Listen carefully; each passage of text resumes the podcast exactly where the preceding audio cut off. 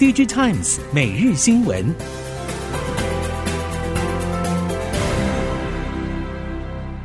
听众朋友们好，欢迎收听 DigiTimes 每日新闻，我是王方月，现在为您提供今天的科技产业新闻重点。首先带您关心。台积电近年启动海外扩产计划，原本只延续台湾双子星晶圆厂设计策略，美国亚利桑那州与日本熊本厂设计两座工厂，但经美国厂确定加码三倍金额投资，第一、二座厂分别推进到四纳米、三纳米之后，日本厂也在多家供应链确认之下，近期宣布将导入六纳米制程，正式进入先进制程世代。供应链透露，美国和日本厂也希望台积电考虑再设第三座厂，其中熊本厂受限基础交通建设等考量，当地政府正在评估提供临近机场腹地与过半补贴给台积电。小米旗下品牌红米举行新品发表会，对于备受外界关注的 K 系列新机采用高通还是联发科的平台，红米最后还是在两家大厂之间做出平衡选择。红米 K 系列新机分别为 K 七零一、K 七零以及 K 七零 Pro 三个不同级别，其中联发科天玑八千三 Ultra 导入到价格最低的 K 七零一，至于 K 七零以及 K 七零 Pro 则分别采用 Snapdragon A Gen 2以及 Snapdragon A Gen 3。除了手机之外，同厂发表的 Redmi Buds 5 Pro 则是采用联发科旗下达发最新的 AB 一五七七晶片，两方阵营也算是各拿下了两个新品。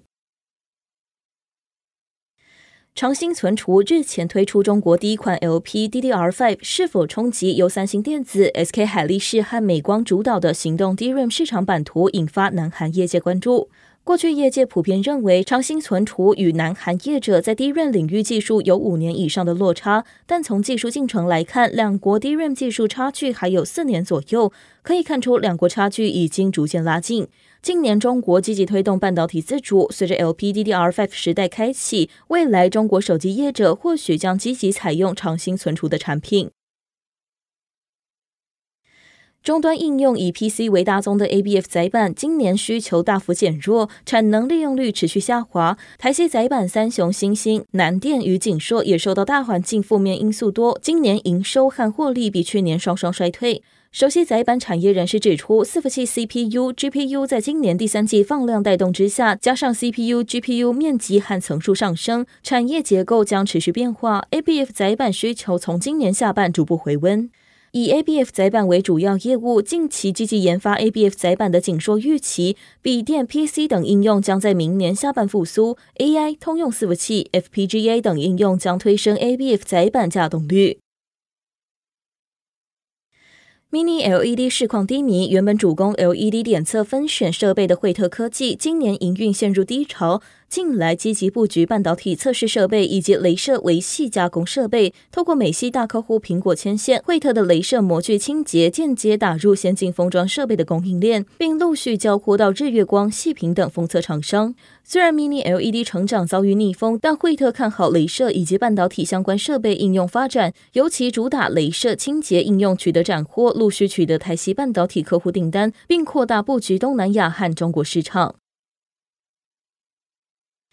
微软和 OpenAI 目前被视为生成式人工智慧领域的领头羊，不过云服务龙头 AWS 也不甘示弱，近期大力强化基础设施和开发工具，并推出多模态 AI 工具和模型评鉴系统，诉求让客户可以选择最佳模型。AWS 执行长在演讲时，除了发布晶片等新服务，也暗酸了微软几次，包括呈现微软曾经禁用员工使用 ChatGPT 的报道，还强调 AWS 资料中心数目比第二大云端业者多三倍，自研晶片比对手快等。虽然没有具体指明，但较劲意味浓厚。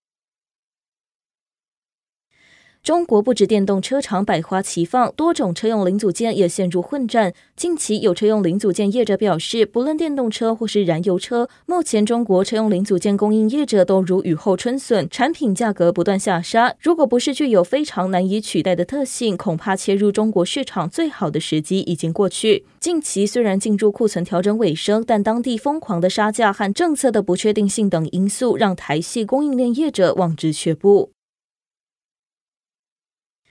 中国为了回应外界供应链外移和脱钩断链等说法，大动作在北京举办第一届中国国际供应链促进博览会，试图放大当地供应链的声量。其中最受瞩目的是多家苹果供应商齐现身，对外展示苹果深耕中国的决心，以及展现本土供应商实力。苹果副总裁、大中华区董事总经理葛跃声称，近十几年中国供应链本土化成果非常优秀，智慧制造领域也领先全球，与苹果配合良好。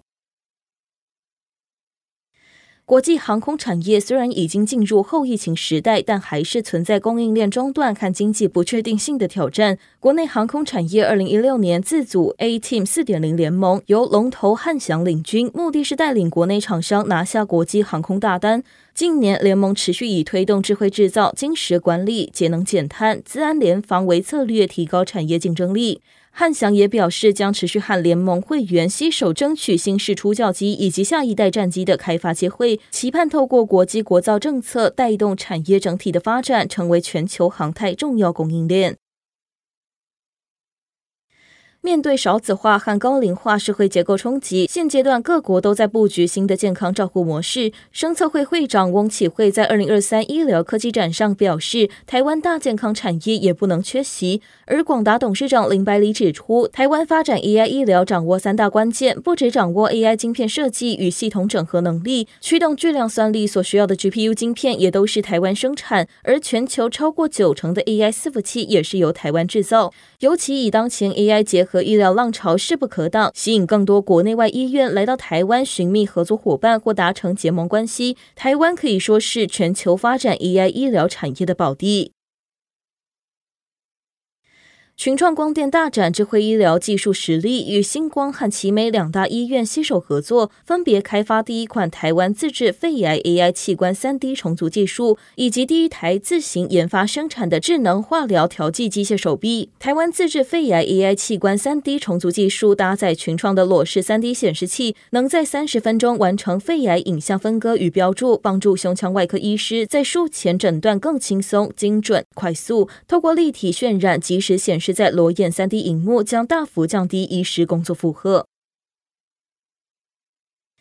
友达冲刺智慧医疗商机，集团倾力推动双轴转型，携手多家合作伙伴整军部署，并成立智慧医疗事业群。友达光电智慧医疗事业群总经理廖世宏表示，未来拉大市占率的重要动能，首先来自 Mini LED 面板助攻，今年已经和全球大厂进行合作；其次则来自于 3D 手术辅助显示系统需求成长。目前友达在医疗显示面板市占率高达三成，居全球第一；X 光感测器居全球前两大，显示与感测技术也成为两大引擎，推动医疗事业群明年营收有望成长两成。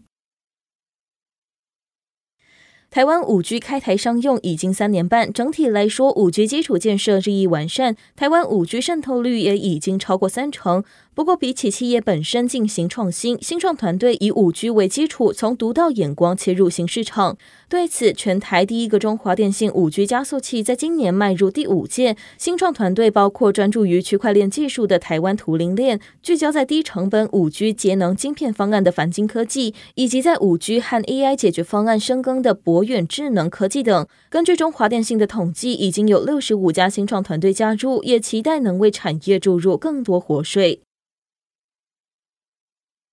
台电第二批小额绿电专案，十一月十五号再次与经济部标准检验局合作，在绿电媒合平台上架绿电商品，二十九号完成绝标。这次共有六十六家企业参与投标，比上次成长将近三成，制造业占最多数。后续是否再推出不同包装规格出售？台电表示将是市场供需情形再持续检讨调整。针对这次竞标结果，部分企业对自身绿电需求还在评估观望，认为等到二零二六年欧盟碳边境调整机制正式上路，绿电需求才会比较迫切。根据曼谷邮报报道，受惠于线上购物平台的便利性，大量中国商品低价倾销涌入泰国，相对挤压当地中小企业的生存空间。特别是在 TikTok Shop 窜红的当下，泰国电子商务协会主席敦促泰国商务部应该正视问题的严重性，建议拟定颁布电商许可证。他建议，在线上平台销售外国产品的制造商和进口商应该向泰国注册，平台方必须搜集 POS 系统资料，并提交给政府税务部门。掌握厂商名单的政府就可以向厂商征收百分之十五到三十的线上销售税，保护当地中小企业的利益。以上新闻由 DigiTimes 电子时报提供，翁方月编辑播报，谢谢您的收听。